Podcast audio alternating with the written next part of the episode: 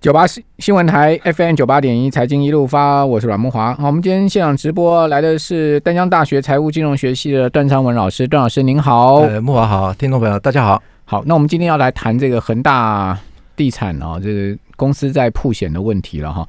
那因为报纸是做了很大篇幅说啊，哇，这恒大暴雷啊，基金铺险部位高达四百五十亿哈，真的有这么高吗？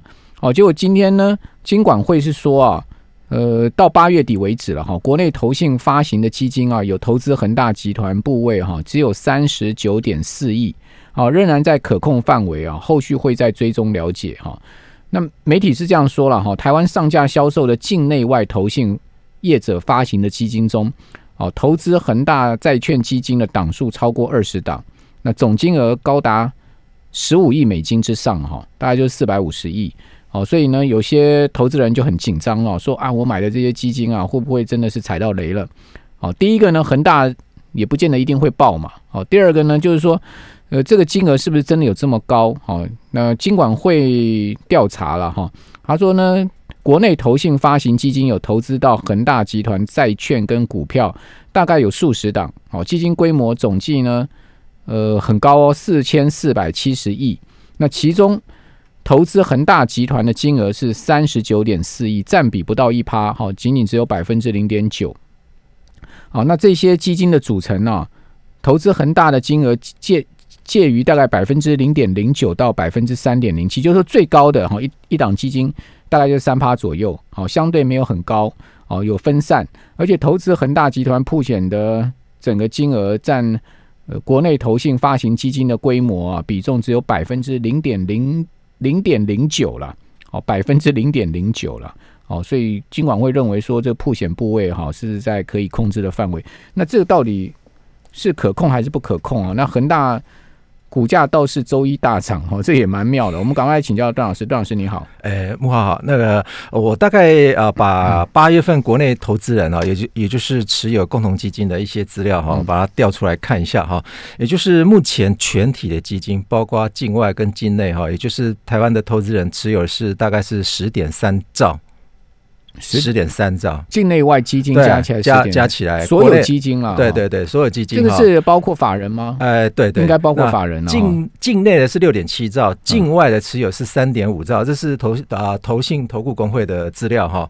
那我刚刚听啊，比方说像木华你刚刚讲的百分之零点零九哈，也就是铺检的部位在啊金管会是公布的是三十九点四亿嘛哈。那如果除以哈四千呃，也就是四呃。四四点四兆，也就是呃其他的金额哈，大致上啊，也就是公募基金的部分哈，大概是四点四兆。嗯，公募基金的哈，境内基金，境境呃，就也就是投呃，包括呃国内的发行，境外的部分，嗯，也就是公公募基金，应该讲是国内投信的发行的基金，对对对对。那那里面的金额的话，境内的话是四点四兆左右，总共有九百八十档哈。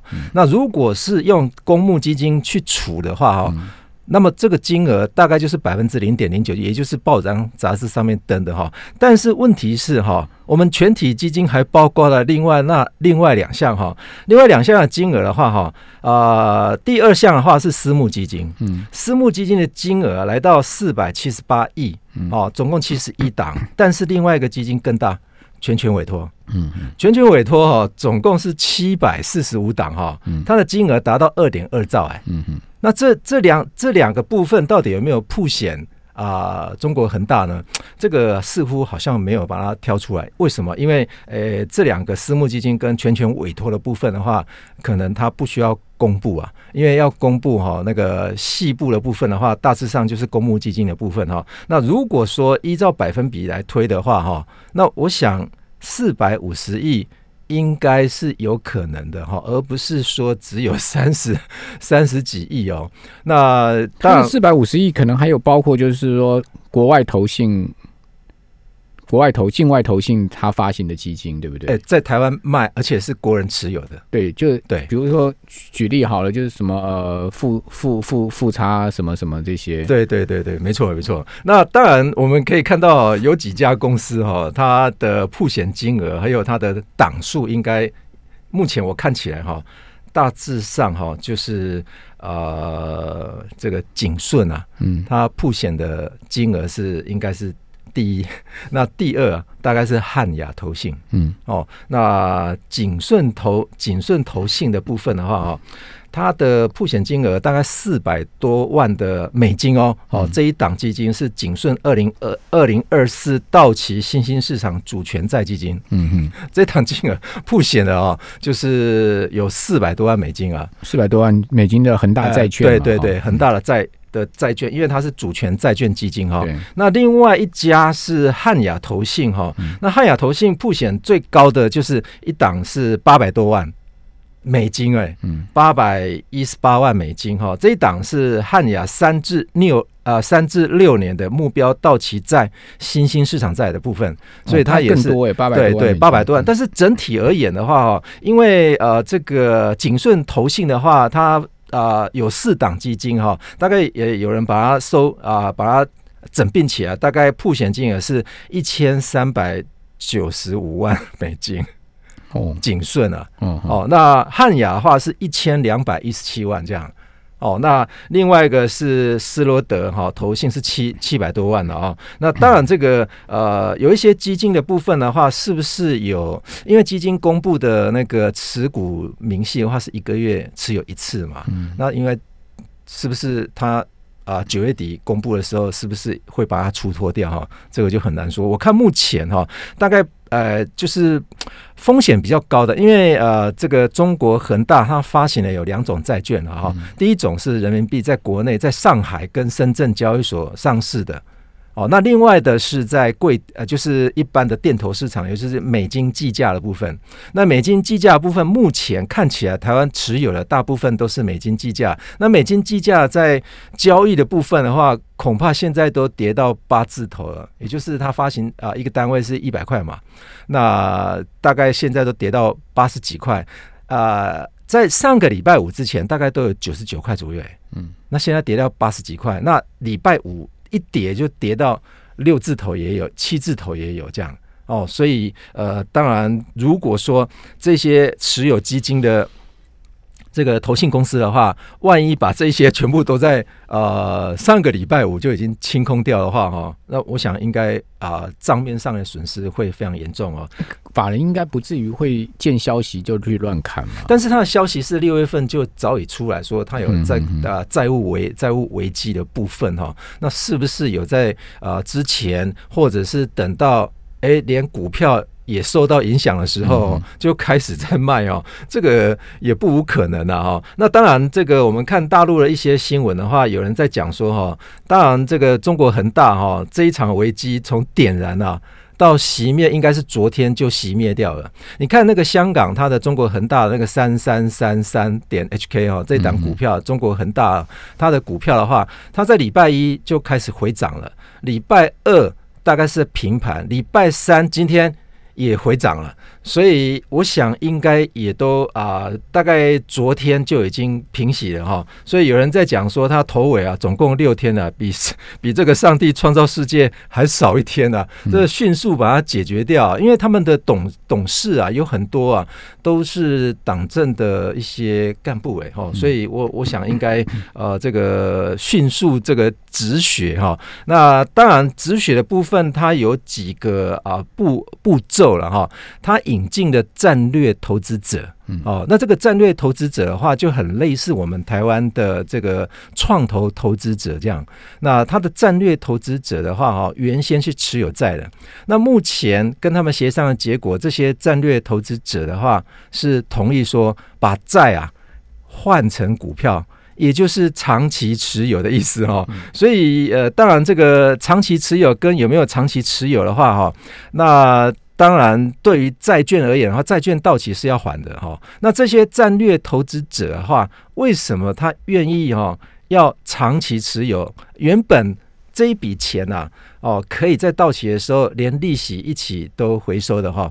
那当然之前呢、他们是有一个协议啊，就是说很类似台湾的一些债券啊，就是有赎回的条款了、哈。那当然这个赎回条款的话，他们称为什么对赌条款哈。那当然对赌条款的话，就是估值要重估了哈。如果说有发生一些事件的话。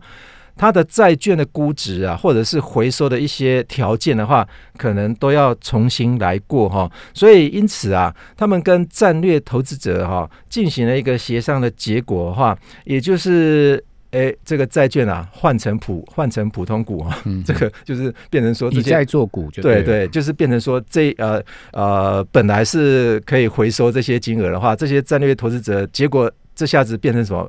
变成长期股东了。那他们战略投资者是要求说，他们可以进入公公司当董事啊，哦，也就是很类似台湾的那个啊，这个创投投资哈。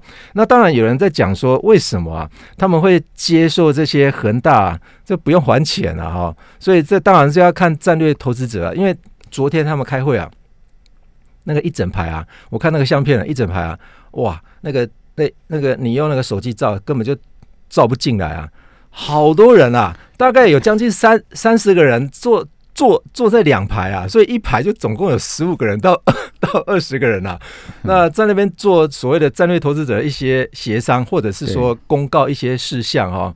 那当然，这个 这个他们的速度也非常快。哈，恒大如果要暴雷的话，哈，如果真的出现公司财务大问题的话，哇，那真的是一个大风暴哈。因为恒大是中国大陆数一数二大的地产公司哦。对对。他的老板许家印曾经做过中国大陆的首富哦。哦，这个恒大是不能暴雷的哈，一旦暴雷的话是影响太巨大了哈，所以一定要把这个风暴给铺袭下来哈。我们这边先休息一下，等下回到节目现场。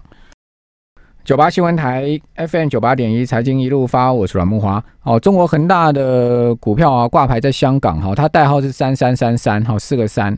哦，那今天呢股价大涨将近两成啊，涨了百分之十九点三九哈，涨到十九点七港币一股。好，那本周呢恒大的股价哈，从上个礼拜五啊最低点大概是十二块九毛五还是十三块左右，已经弹升回到将近快二十块了。好，所以这个礼拜三个交易日，恒大股价涨势非常的凶猛哈。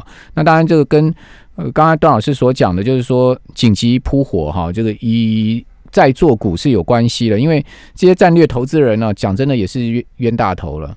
你说他没错，他他不做战略投资人，他怎么办呢？他去跟恒大要钱，恒大也没钱，然后把恒大搞倒了，整个。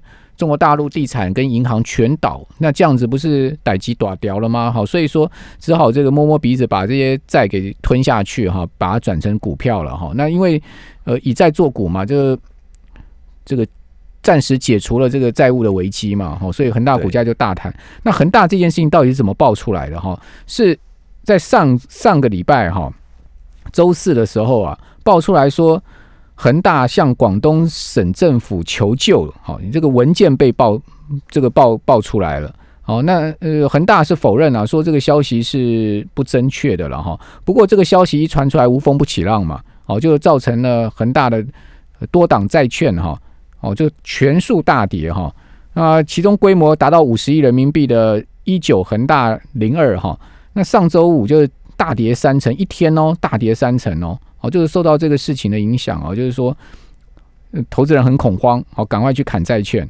哦，另外，恒大集团里面的这些相关挂牌公司的股价啊，也都是重挫。好，那今年恒大股价跌很凶啊。如果你看三三三三的话，它七月的时候还有二十八块啊，哦，跌到上周最低的是跌到十三块附近啊。好，虽然说今天回到了将近二十块，但是你就今年最高七月当时的二十八块来看啊，它其实还是。跌蛮重的哦，只是说这个礼拜真的就是股价大回升了，那这也大概就是说这个风暴暂告一段落嘛。是啊，呃，我们看啊，刚刚木华你报的哈，一九恒大哈零二这一档哈，嗯，这一档是普通的企业债，它目前恒大在市场上面哈，呃，在交易中，也就是在中国大陆交易中的哈，有三档是挂在啊这个上海交易所，有另外两档是挂在深圳，挂在深圳的话是。二呃，也就是今年啊挂的哈，那之前一五年的哈，已经有两档有下市的哈。那目前我们看一下，刚刚啊这个呃木华宁呃这个报的一九恒大零二这一档哈，它的票面利率可是来到六点八。嗯，那你看它它这种啊这种，如果说比市场的利率还要来还要来得高的话，市场目前中国大陆市场如果是长期债的话，市场利率大概是五到六趴左右，它。啊，它是六点八趴哈，那到期日是二零二四年的五月六号，那每一年付息一次哈，固定利率哦。所以如果是这种债券的话，照理讲应该是溢价出售，反而它是折价。所以折价的话，我把它换算成哈，这个它的这个到期值利率的话哈，它的到期值利率来到百分之十四点五三哎，嗯，也就是上个礼拜五的话，应该有超过两成。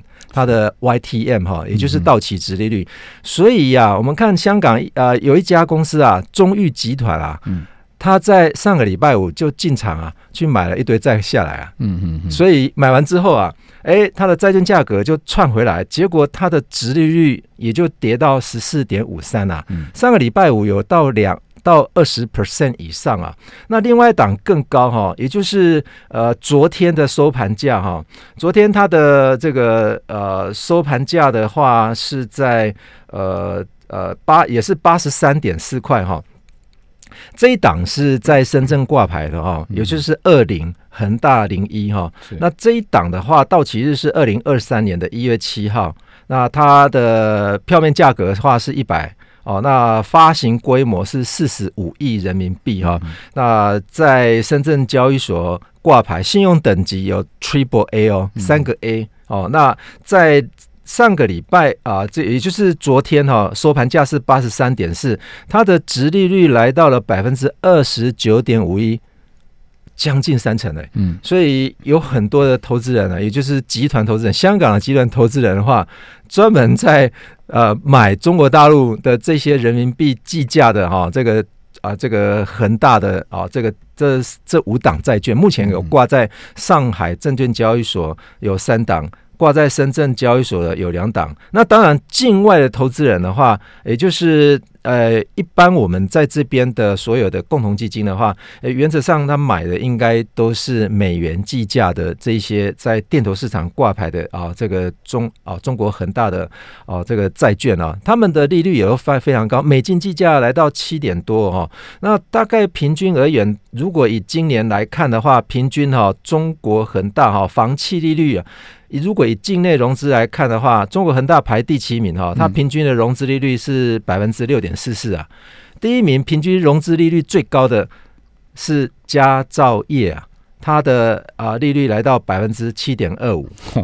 这个 境内的境内的，可见他们有多缺钱。那如果是境外的话，中国恒大哈，它的融资利率今年一月份到五月份啊，境外它用美美美金的哈，呃，平均一月份到五月份。融资利率美美金的是百分之十一点七五啊，你想看比东南亚还高啊？你去你去存美元定存是没利息的，对啊，哦，他可以跟你借十一趴的利息，对，就是平均而言，你如果你去买他的债，或者是用融资的方法，代表到期的时候，你每一年可以赚百分之十一点七五，代表他们很缺钱嘛？对，没错，这么高的利息。对，那如果以呃今年一到五月份哈，房企融资总额啊，嗯。美啊，这个中国大陆的 Top Ten 啊，第一名那就是中国恒大，所以中国恒大它的融资金额啊，呃是两百二十七亿人民币啊。好，其实还有一个潜藏的问题，就是说，其实去买到中国恒大债券的哈，还有很多那种